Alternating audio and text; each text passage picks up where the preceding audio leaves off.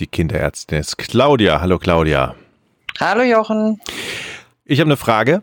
Wir haben ja mal in einer der letzten Folgen über Krupphusten gesprochen. Da habe ich dir ja berichtet von einem, der jemandem, der im Haus wohnt, der mhm. immer so gekeucht hat und fürchterlich gehuset hat. Hm, jetzt habe ich so, ein, so einen ähnlichen Fall. Ähm, allerdings ist es ein bisschen anders. Und ähm, das, ja, man könnte sagen, man pfeift so auf dem letzten Loch da hinten. Ich weiß schon, was es ist. Es ist, Bron es ist Bronchitis. Mhm. Ähm, und da stelle ich mir immer die Frage, das ist ja dieses, wenn am hinten beim Kind so, wenn es ganz schwer atmet, ähm, genau. wann muss ich mir denn Sorgen machen eigentlich?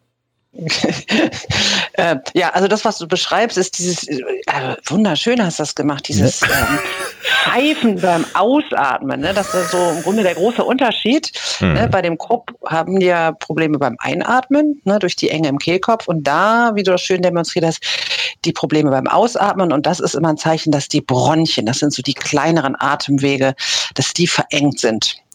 Die Bronchien und, sind die kleineren ja. Anwege, okay. Hm. Ja, genau. Also man hat ja erst so die Luftröhre, das ist wie mhm. so ein mhm. Bäumchen, ne? Und dann hat man die großen Hautbronchien und dann verzweigt sich das an die kleineren. Ne? Und wenn die dann durch eine Schleimhautschwellung, eben durch die Entzündung und Schleim, der sich drin befindet, äh, verengt sind und durch das Zusammenziehen der Muskeln, die um die Bronchien drum sind. Mhm. Diese drei Faktoren führen eben dazu, dass es enger wird. Und da beim kleinen Kind ja eh alles kleiner ist, logischerweise, haben die auch viel, viel mehr diese Beschwerden als ältere Leute. Ist das so eine typische Winterkrankheit, wo jetzt ja. die Leute zu euch in die Praxis stürmen? Ja, Genau, das kommt jetzt, äh, weil ja eh die ganzen Erkältungsviren ähm, sich ausbreiten, kommen auch diese, diese Bronchitiden kommen auch viel, viel häufiger vor. Das bedeutet, ich oder das Kind steckt sich irgendwo an. Mit mhm. ein, einem Virus dann dementsprechend? Oder? Genau, das, genau, genau. Also so wie man sich bei jeder Erkältung ansteckt. Ne?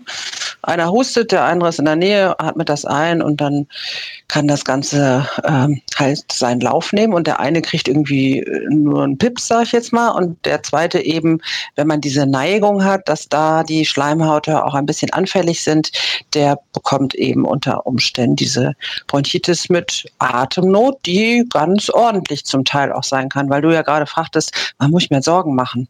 Mhm. Wenn ich den Eindruck habe, mein Kind kriegt nicht mehr gut Luft, dann mhm. ne, atmet ganz angestrengt.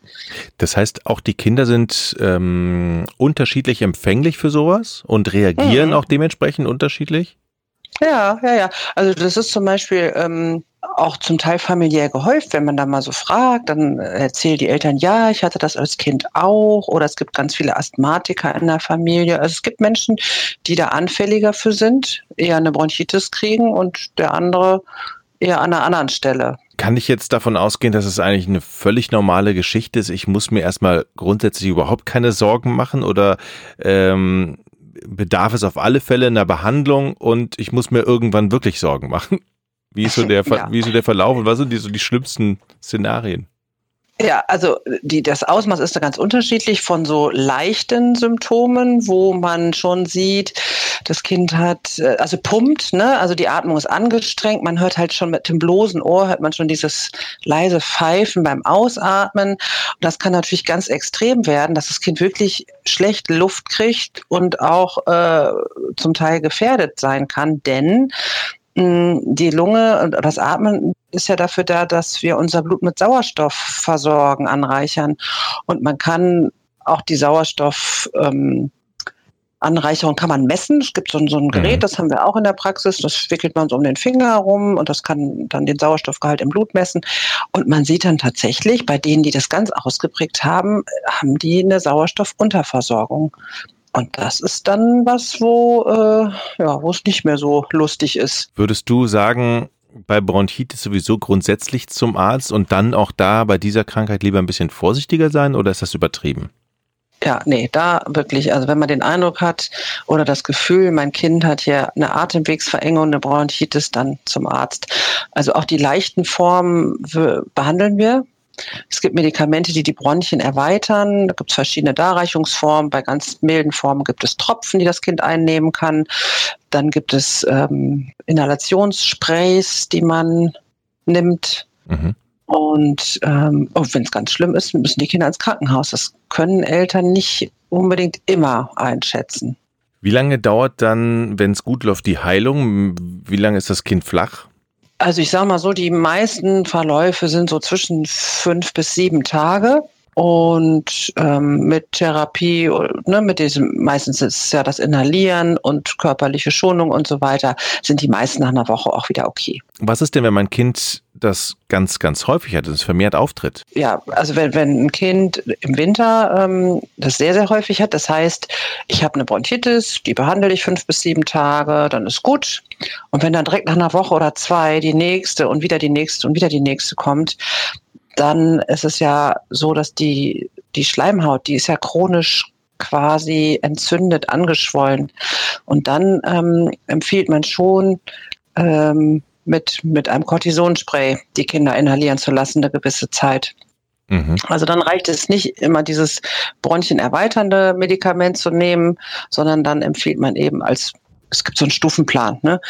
Ähm, als nächste Stufe eben Cortisonspray zu inhalieren, dauerhaft, morgens und abends, meistens auch nur bis die infektreiche Jahreszeit vorbei ist. Da ist man dann schon im Grunde das machen wir mal einen eigenen Podcast, so in dieser Asthma-Stufentherapie. Ich fasse mal zusammen, was ich so mitgekriegt habe. Also, wenn es dann hinten raus pfeift, dann kann es möglicherweise eine Bronchitis sein.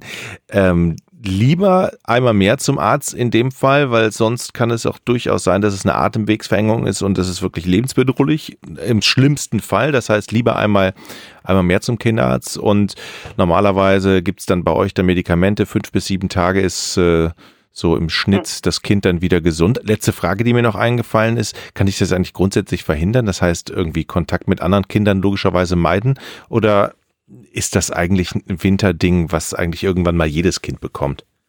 Ja, also jedes Kind bekommt es nicht unbedingt, aber ach, wie soll man das vermeiden? Ja, die, die, also es sind ja meistens die Kleinkinder, äh, die dann auch im Kindergarten sind. Ähm, man kann die ja nicht alle einsperren. Mhm. Also das würde ich natürlich nicht äh, empfehlen, die irgendwie total zu isolieren und, und von allem abzuschirmen. Mhm. Ähm, man man kann es im Grunde, wenn, wenn man so eine Neigung hat, oder das Kind, die normalen Sachen, ja, eine normale gute Ernährung, schön immer in die frische Luft gehen und so weiter und so fort, so und äh, halt dann zum Arzt gehen, wenn man das Gefühl hat, da stimmt was nicht. Mhm. Okay. Claudia, vielen, vielen Dank. Sehr gerne. Tschüss. Tschüss.